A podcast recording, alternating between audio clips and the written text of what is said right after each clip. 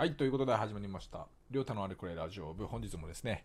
えー、やっていきたいというふうに思っております。えー、本日もですね、えー、いつも通りと言いますか、まあ、名言編をですね、お送り、えしていきたいというふうに思っております。はい。えー、まあね、とあるサイトを見つけまして、まあ、そこからですね、ピックアップした、あまあ、いくつかのですね、名言をご紹介するような形でやっていきたいというふうに思っておりますので、えー、まあ、聞いていただければというふうに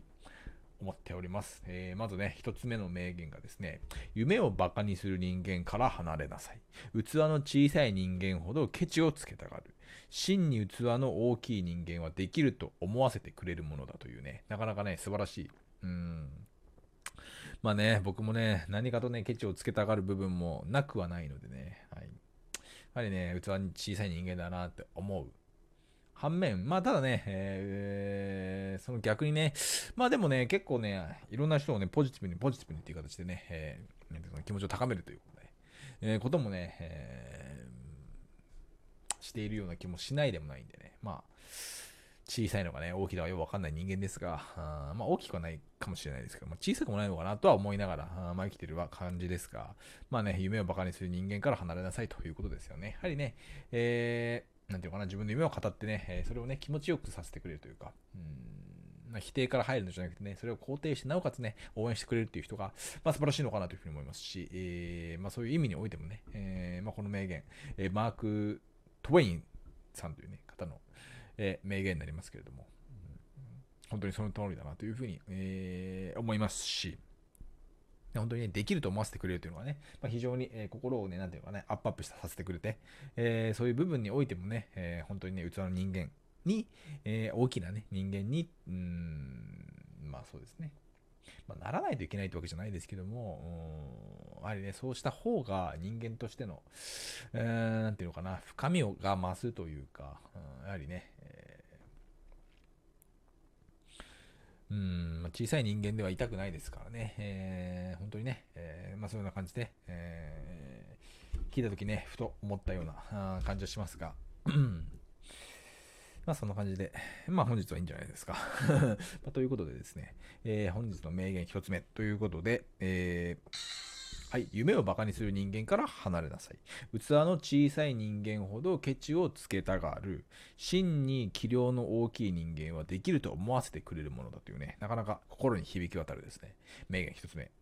お伝えしました。で、本日2つ目ですね。えー、マヤ・アンジェローさんさんのですね、言葉になりますが、誰かの曇った心に刺す虹になりなさいということでね、誰かの虹になるっていうね、これがですね、なかなかね、うん、誰かの虹になりたいっていうね、えー、ことはね、今まで思ったことはないですけども、まあ、あのー、なんていうのかな。誰かをね、幸せにしたいとかね、えー、誰かを笑顔にしたいとか、誰かを何ですか、うん、幸せな気持ちにさせたいっていうのは、まあ、少なからずね、誰しも持っているのかなというふうに思いますので、まあそういう点においてね、えー、そういう心にね、刺す虹を作っていくというか、あ気持ちをね、晴れやかにしていくという部分においてはね、えーまあ、重要なことなのかなっていうふうには思いますし、うんまあ、誰しもね、えー、なんていうかな、心が曇ってしまう時であったりとか、あ悩んだりとか、まあいろいろね、えー、あるとは思うんですけど、まあそういう時にね、しっかりと、うん光になれる存在というかね、えー、まあ、虹になれる存在。まあこれがね、え、非常に、人間としてね、大きなものなのかなというふうに思いますし、まあ僕もね、え常に前向きで、えまあポジティブでね、えニコニコ笑顔でですね、えー、ま、物事を進めていき、物事を進めていくのがしいですね。えー、ニコニコ笑顔でですね、えー、まあ、今後ね、えー、まあ、頑張っていきたいなというふうに思ってますし、うんまあ、それがね、まあ、僕の、まあ、長所というか、まあ、そうですね、まあ、強みというかね、まあ、それを活かしながらね、えー、自分、まあ、たか、あ危ないですね、えー、まあ、うんそのね、両太としてですね、頑張っていきたいなというふうに、はい、思っているところではあるんですので、まあ、あの、虹になりなさいということでですね、えー、まあ、大先生がですね、おっしゃられてますので、えー、まあ、そうですね、えー、虹、誰かの虹、まあ、そうですね、世界、日本中、世界中の、まあ、皆さんのですね、虹になれるようにですね、私もね、えー、まあ、こそとね、積み上げていかないといけないのかなというふうに思っております。はい、ということで、本日、2つ目。はい、誰かの曇った頃に刺す虹になりなさいという素晴らしい名言でした。まあ、本日はですね、まあ、名言をちょっとね、多くね、お伝えしてですね、えー、名言の、なんていうのかな、あお伝えする頻度をね、高めていきたいなというふうに思っているんですが、えー、本日3つ目ですね、えー、行ってみましょう。ミルトン・バールということで、誰にもノックされないのなら新しいドアを作ろう。うん、まあ、これはね、えー、その通りなのかなというふうに。まあでも、行く道がなければ、もうその道を自分で切り開いていこうというところですよね。うん。まあ、これは本当に行動力がないとね、できないですし、えー、素晴らしい、なんていうかね、パッションであったりとか、まあそういう部分をね、持ち合わせて、本当にこれでやっていくんだ、やりたいんだっていうね、そういう強いね、情熱、えー、魂がないとね、なかなかね、そういうことは新しい挑戦っていうのはね、できないですし、えー、なおかつね、先駆者となり得るは、そういう本当に、なんていうかな、えー、情熱、人生すべてを捧げるようなぐらいのね、情熱がないとですね、えー、まあ、切り開くことはできないのかなというふうに思いますので、まあ、そういう点考えてもですね、えー、まあ、新しいドアを作ろうと思える人っていうのも少ないと思いますし、まあ、それに、ね、行動する人っていうのもね、うん、またね、少なくなってくるのかなというふうに思うので、えー、まあ、そうですね。ノックされないので新しいドアを作ろうっていうね、うんまあ、そういう気づきというか、なんていうんですかね、えー、そういう部分においてもね、えー、まあ、頑張ろうというか、うん、思えるようなね、うん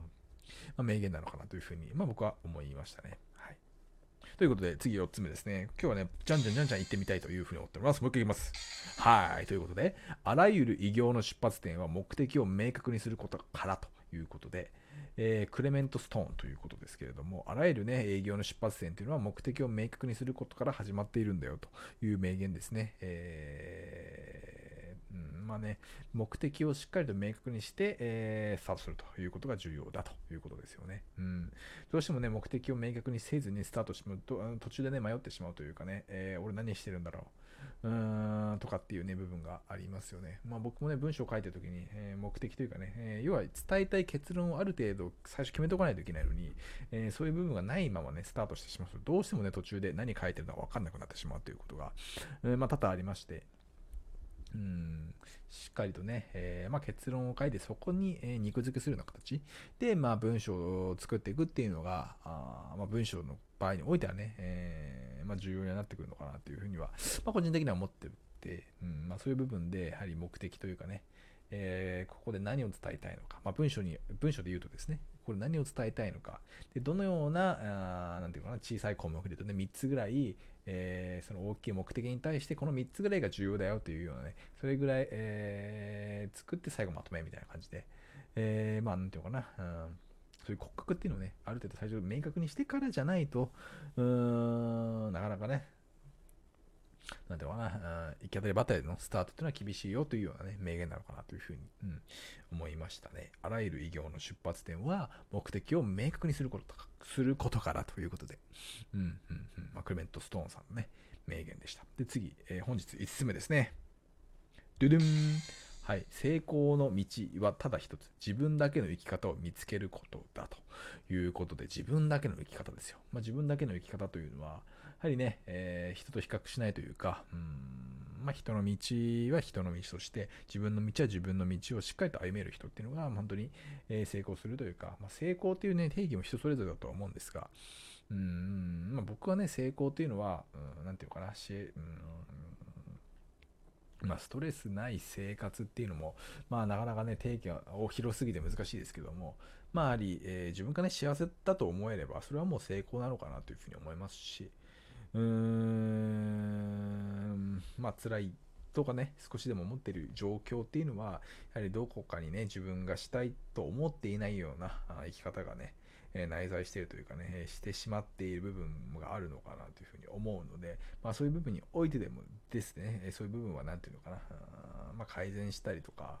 まあいろんな方法をとってですね、えそういう行動を極力減らしていくっていうのは重要だと思います。うんまあ、仕事においてはね、えー、まあ人間関係でね、ストレスだったりとか、まあいろいろあるかとは思うんですけれども、うん、まずね、えー、まあそういう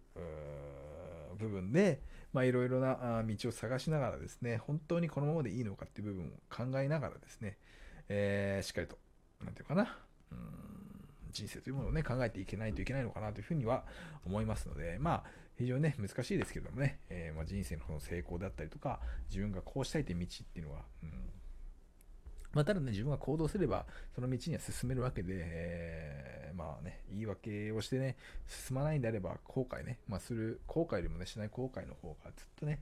えー、後悔の度合いっていうのはね、えー、大きいのかなというふうに思うので、うん、であればね、挑戦した方がいいというふうに、えー、思う。うんわけでありまして、まあまあまあまあ、そういう感じでですね、自分だけの生き方を見つけるためにもですね、しっかりと、うん、頑張りましょうというところですね。はい。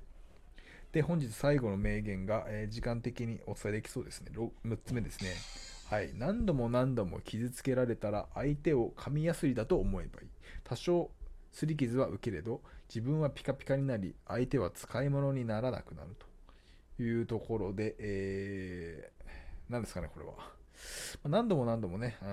傷つけたりしたら、相手はですね、えーうんまあ、自分自身も傷つけているということなのかな。うん、で逆に自分がピカピカになって相手は使い物にならなくなるよというようなね、クリス・コルファーさんという、ね、方の名言になりますが、えー、そういう感じでですね、えー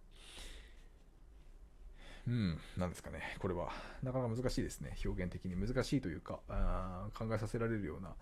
えー、言葉ではありますが、うん、やはりね、えー、そういう相手からは、ね、しっかりと離れるというか、やはりね、傷つけてくるという相手も、まあ、いる、相手を噛みやすいだと思ってですね、えー、まあ、その多少の擦り傷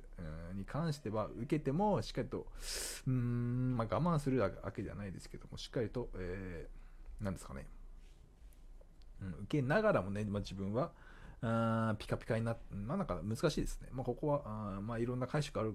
とは思うんですけど、まあとりあえず、うーん、傷つけられても自分がピカピカになるというのはなかなか表現的に難しいんですが、まあもう時間なんですけども、まあいろいろ考えさせられるね、名言も多いなというふうに思った次第です。うん、なのでまたですね、えー、ちょっと引き続きね、あとやっていきたいというふうに思います。